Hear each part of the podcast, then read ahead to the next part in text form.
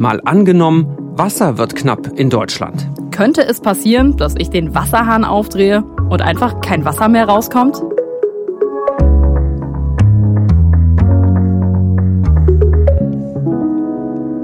Mein Name ist Justus Kliss. Und ich bin Birte Sönnigsen. Wir arbeiten im Team des ARD Hauptstadtstudios in Berlin.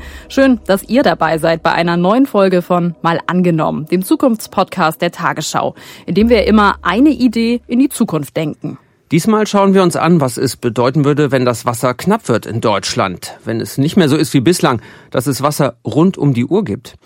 Wer muss dann verzichten? Oder gibt es eine andere Lösung? Mal angenommen, es gäbe viel weniger Wasser in Deutschland. Dann könnten wir in Zukunft vielleicht solche Nachrichten in der Tagesschau hören. Nach einer erneuten wochenlangen Trockenphase sind besonders der Osten und der Westen Deutschlands von Wasserknappheit betroffen. Der Wasserverband Ruhr hat bereits den Notstand ausgerufen. Viele Talsperren im ganzen Land melden niedrige Pegel. Das hat auch Auswirkungen auf die Flüsse. Es kann weniger Trinkwasser gewonnen werden. Auch Tiere und Pflanzen leiden unter dem Niedrigwasser.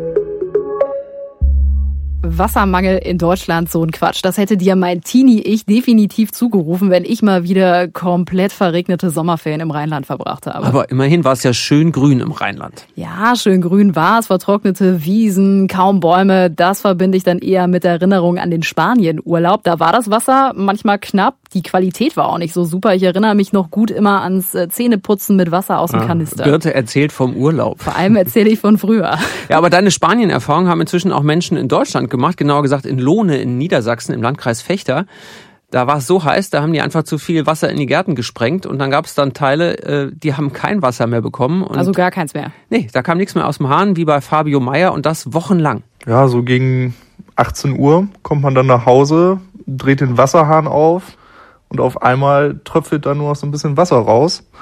Das hat natürlich dann auch bei mir jetzt nicht ganz so schlimm. Ich arbeite ja im Büro, aber mein Vater zum Beispiel, der ist Viehhändler, der kam dann abends nach Hause, direkt aus dem Schweinestall und dementsprechend riecht man dann auch. Und ja, wenn man dann nicht duschen kann, das ist schon nicht schön. Wie haben Sie Ihr Leben dann anders organisiert? Also gerade was so das Duschen abends angeht oder vielleicht auch den Toilettengang angeht? Ja, man hat sich dann ja mit dem Thema irgendwie arrangieren müssen und hat zugesehen, dass man halt nachts duscht oder wirklich früh morgens. Hat auch oft darauf verzichtet oder ist ins Schwimmbad gefahren, um da zu duschen. Wir haben nachts die Badewanne volllaufen lassen, um quasi einen Wasserspeicher zu haben für die Zeit, um die Toilette aufzuspülen, weil das geht halt in der Nachmittagszeit nicht. Eine Dusche kann man verschieben, aber ja, die Toilette muss ja zwischendurch auch mal benutzt werden. Und wenn da kein Wasser mehr aus der Spülung kommt, dann ist man im ersten Moment natürlich doch etwas perplex. Haben Sie aus dieser Situation, dass Sie vier Wochen lang kein Wasser hatten oder kaum Wasser, was gelernt? Hat sich Ihr Verhalten oder Ihr Umgang mit Wasser seitdem verändert? Ich sag mal, die Kernerkenntnis des Ganzen war, das ganz Entscheidendes, was einem vorher auch nie so bewusst wurde. Leitungswasser war immer da.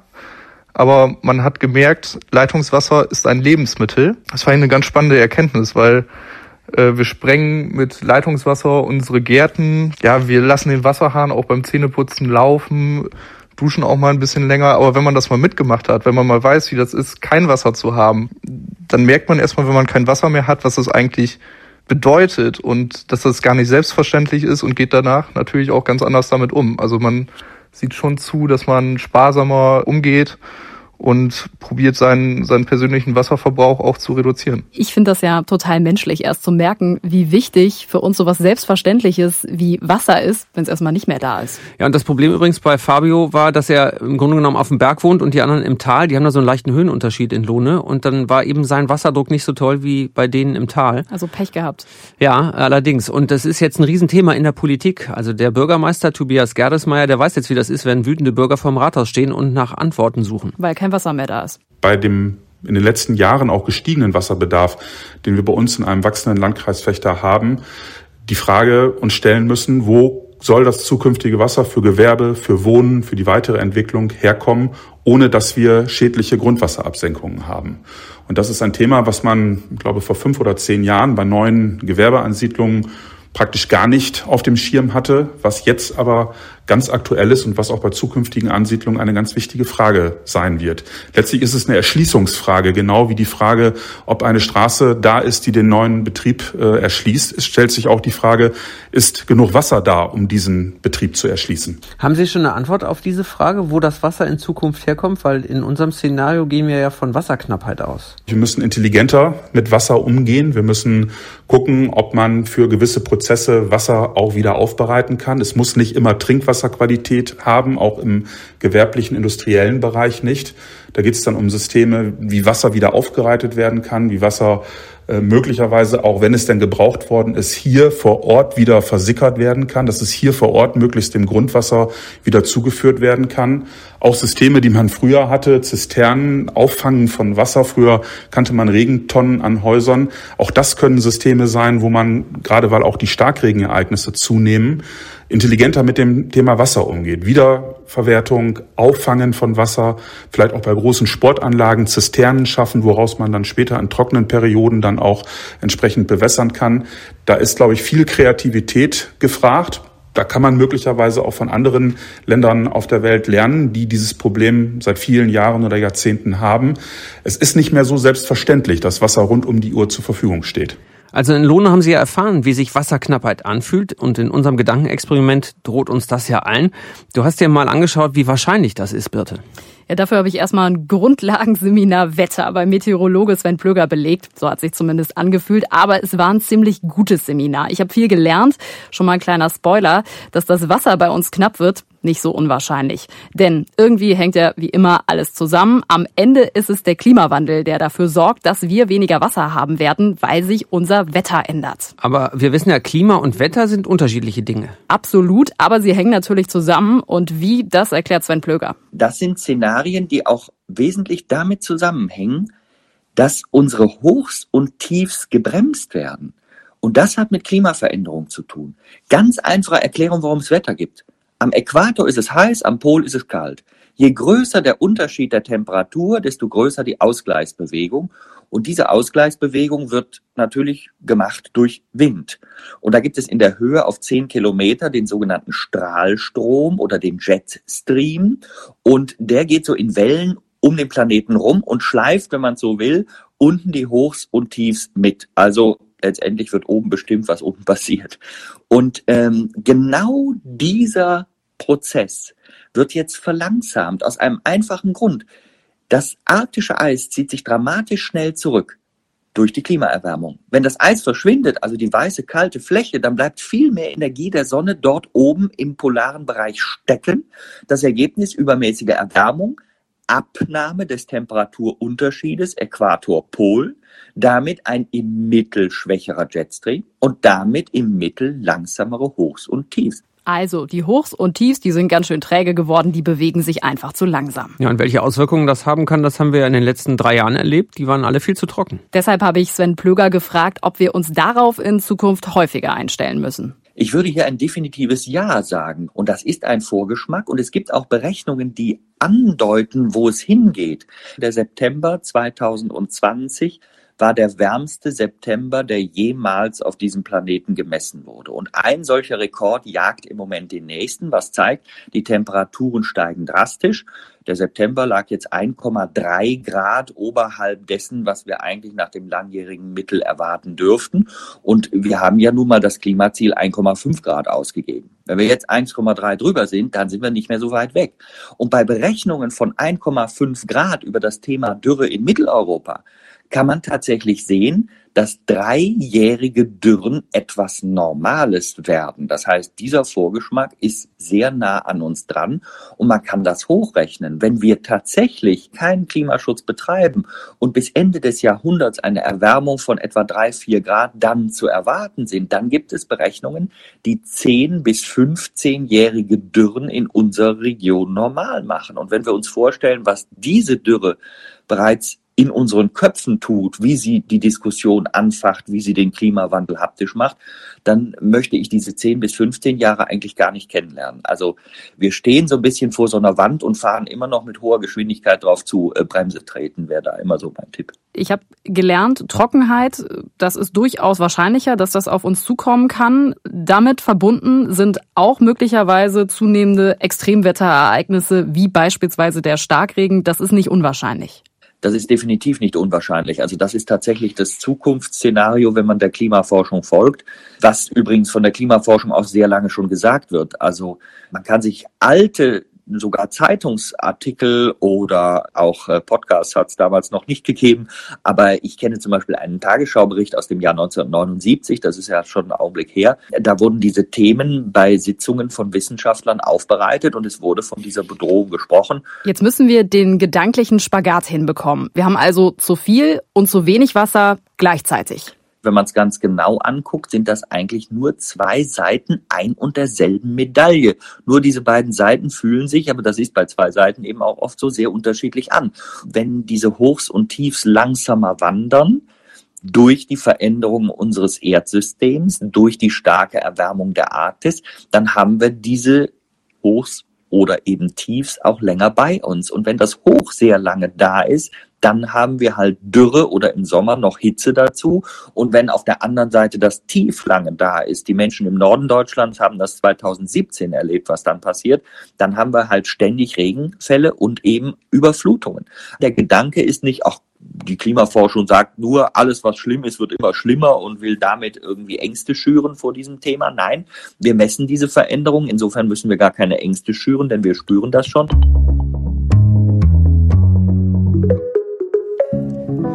Also Wasser kommt zwar überall in Deutschland aus dem Hahn, aber Leitungswasser ist ja nicht gleich Leitungswasser. Aber es ist überall extrem gut. Es gibt nämlich nur wenig Länder auf der Welt, in denen die Trinkwasserqualität so gut ist wie hier in Deutschland. Aber du hast es gesagt, Wasser ist eben unterschiedlich. Das merken wir zum Beispiel, weil Leitungswasser in Köln ganz anders schmeckt als in Garmisch. Es kommt immer darauf an, wo das Wasser herkommt. Manchmal ist es dann zum Beispiel kalkhaltiger. Ja, das merke ich immer an meiner Spüle, wenn ich lange nicht durchgewischt habe. Aber es hat ja auch was damit zu tun, wo das das Wasser herkommt. Zwei Drittel des Trinkwassers in Deutschland kommen aus dem Grundwasser und der Rest kommt zum Beispiel aus Seen. Der größte Trinkwasserspeicher in Deutschland ist übrigens der Bodensee. Und das Wasser kommt aber auch aus Flüssen und äh, wird aus sogenanntem Uferfiltrat gewonnen. Also das sind Brunnen, die nah an den Flüssen liegen. Und das Wasser kommt auch aus Talsperren und mit denen hast du dich ein bisschen genauer beschäftigt. Ja, Talsperren, die haben verschiedene Aufgaben. Sie sind Trinkwasserspeicher, hast du gerade gesagt, aber sie waren vor allem lange Hochwasserschutz. So eine Art Puffer, wenn plötzlich zu viel Wasser da ist ist. Wenn wir aber weniger Wasser in Deutschland haben werden, dann müssen wir auch Talsperren anders nutzen, sagt der Hydrologe Professor Dietrich Borchardt vom Helmholtz Zentrum für Umweltforschung in Magdeburg. Talsperren müssen sehr viel prognostischer betrieben werden. Das heißt, wir haben Steuerungssysteme, die sehr viel mehr in die Zukunft gucken. Und wir haben Techniken, um Monate in die Zukunft zu gucken die uns sagen, wann regnet es wo, zu welchen Zeiten und wie viel Wasser steht uns tatsächlich zur Verfügung. Wir haben außerdem vorgesorgt, wir bewirtschaften nicht nur mal eine Talsperre als einzelne, sondern wenn wir uns anschauen, dass wir im Erzgebirge, im Harz, im Sauerland es mit einer Vielzahl von Talsperren zu tun haben, die sind alle untereinander verbunden, sodass man Ausgleich finden kann. Und wir haben sensible Verbraucher, die frühzeitig darüber informiert werden und sich darauf einstellen können, dass Wasser vielleicht nicht mehr in den gewohnten Mengen über das ganze Jahr zur Verfügung steht, wie sie es heute gewohnt waren. Ist das was, was funktioniert, weil wir in unserem Zukunftsgedankenexperiment auch bessere meteorologische Voraussagen haben, um genau das machen zu können? Ist das eine Voraussetzung? Ja, wir haben bessere Messsysteme. Wir nutzen die meteorologischen Messsysteme sehr viel besser in der Wasserwirtschaft, als wir das heute tun. Wir nutzen die moderne Satellitentechnik, um bessere Vorhersagen darüber zu haben, mit welchen Regenmengen wir es zu tun haben, mit welcher Bodenfeuchte wir es zu tun haben. Und wir haben Computermodelle, die quasi in Echtzeit unser wasserwirtschaftliches System quantitativ analysieren. Und wir haben Modelle, die verlässlich Prognosen darüber geben, mit welchen Abflüssen, aber auch mit welcher Wasserqualität haben wir es denn in vier Wochen zu tun oder in mehreren Monaten zu tun. Das ist die Voraussetzung, die wir brauchen. Es ist ja durchaus unterschiedlich verteilt in Deutschland. Sowohl das Problem könnte ja in Zukunft den ein oder anderen Raum härter treffen als den anderen. Es wird ein Unterschied vielleicht auch sein zwischen Land und Stadt. Für wen ist es das größere Problem? Probleme haben alle. Ich würde das Problem in ähnlichen Größenordnungen sehen. Sie sind nur anders gelagert. Also wir haben es im ländlichen Raum sicherlich mit dem Thema Landwirtschaft ganz besonders zu tun.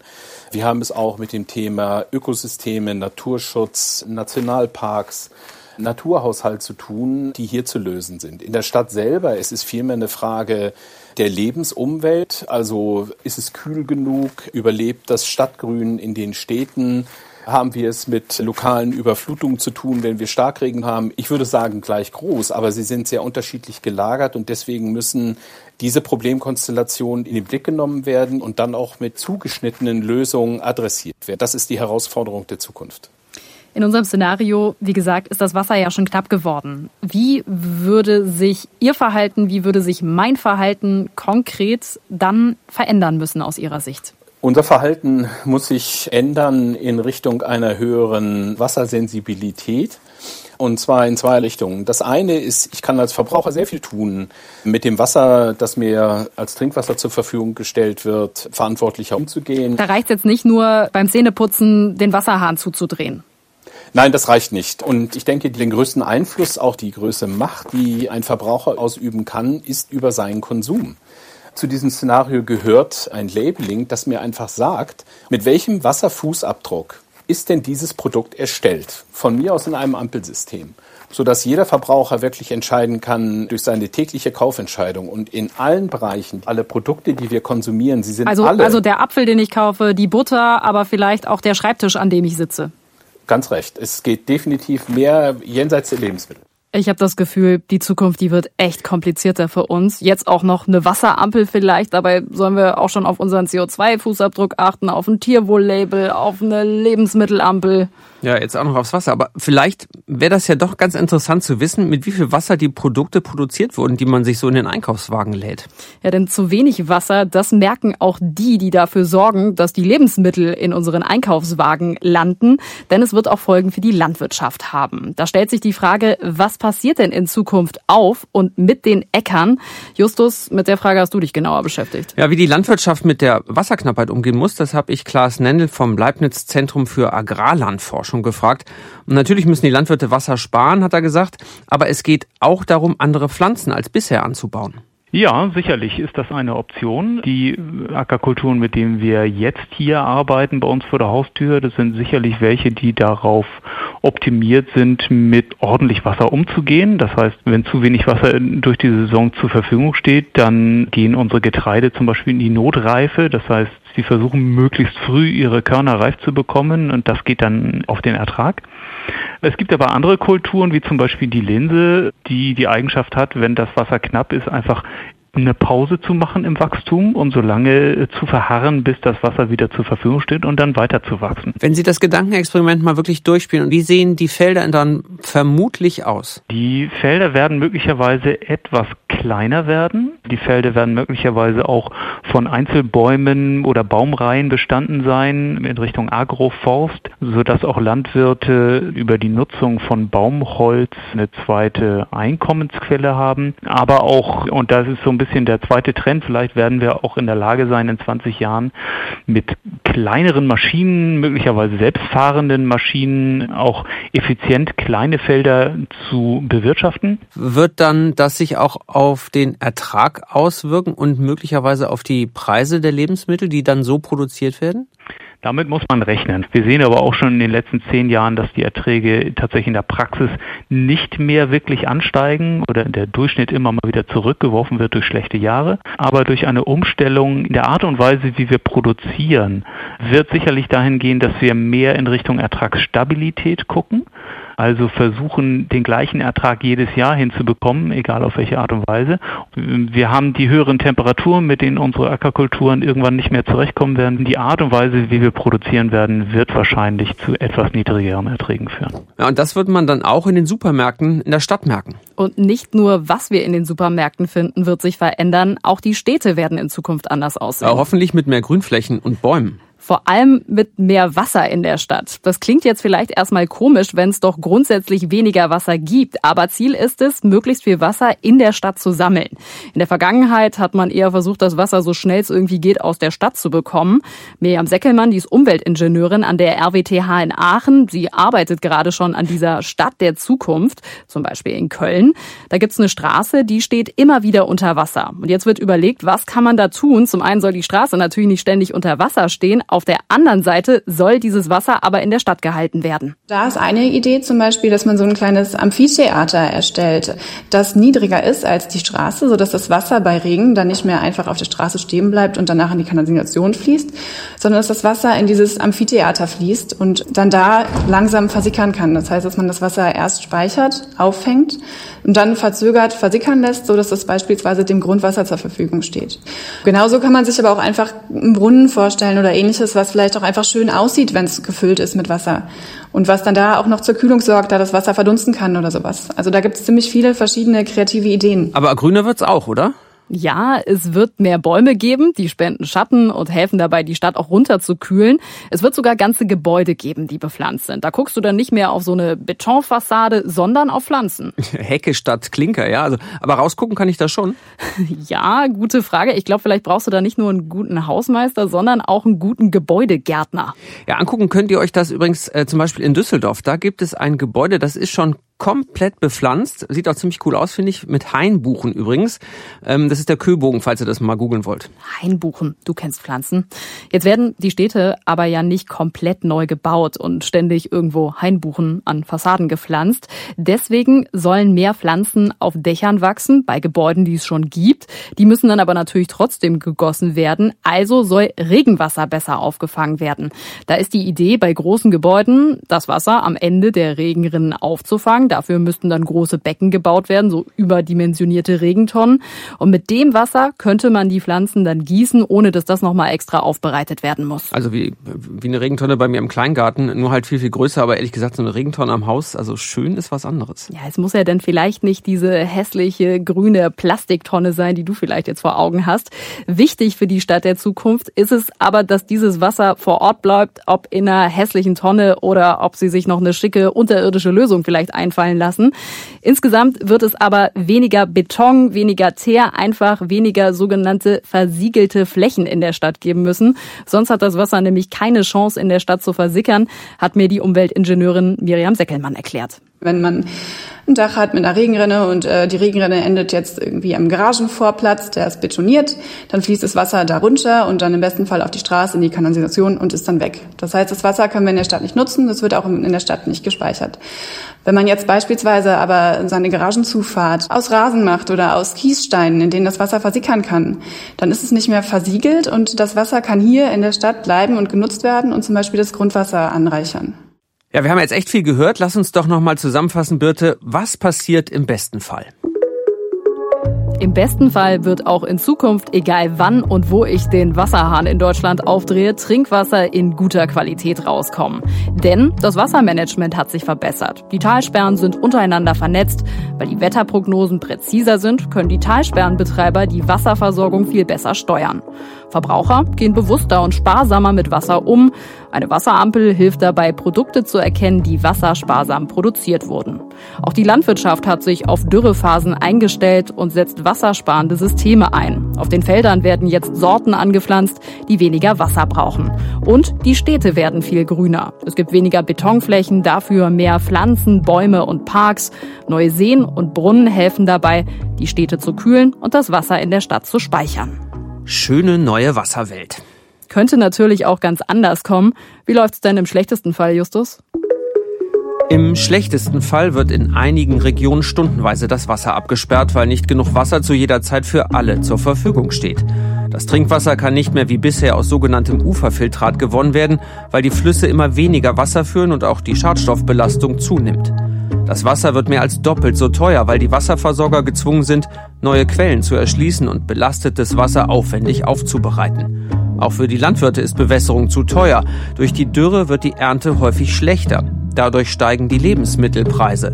Starkregenereignisse sorgen dafür, dass häufiger Straßen überflutet und Gebäude beschädigt werden. Also so schlimm muss es ja hoffentlich nicht kommen. Ja, übrigens zum Schluss würde ich ganz gerne noch ein Wasserquiz mit dir machen. Stell dir Oh. mal einen Wasserhahn vor, der tropft ein Jahr lang. Wie viele Liter kommen da zusammen? Was meinst du? Ein, ein Jahr lang. Mhm. Also immer Tropfen, Tropfen, Tropfen. Oh, kann ich es in Badewannen umrechnen? Wie viel Liter? Mhm. Mm, oh, ich bin so schlecht im Schätzen. Äh. Ich sag mal 1000 Liter. 5500 Liter, wenn du den nicht reparierst. Wie viele Und noch- Badewannen sind das? Und noch, äh, na, und noch eins. Ähm, was glaubst du, wie viel Wasser braucht man, um ein Auto zu bauen? Ein Auto zu Mhm. bauen, boah, da sind wir mindestens fünfstellig, würde ich sagen. Hm, Da kann ich ein paar Jahre einen Wasserhahn für laufen lassen. Äh, bup, bup, bup, bup, bup, 60.000 Liter. 400.000 Liter. Also ich habe kein Auto. Meine Liter stelle ich tropfenden Wasser hin zur Verfügung. Ja, das war's jetzt. Aber ihr habt mal angenommen den Zukunftspodcast der Tagesschau gehört. Vielen Dank, dass ihr dabei wart. Wenn euch dieser Podcast gefallen hat, dann empfehlt uns doch gerne weiter, abonniert uns, schickt uns eine Mail, wenn ihr zum Beispiel Fragen habt oder uns eure Meinung schicken wollt. Gerne an malangenommen.tagesschau.de. Und wie immer gibt's nächsten Donnerstag eine neue Folge. Bis dahin, macht's gut. Tschüss.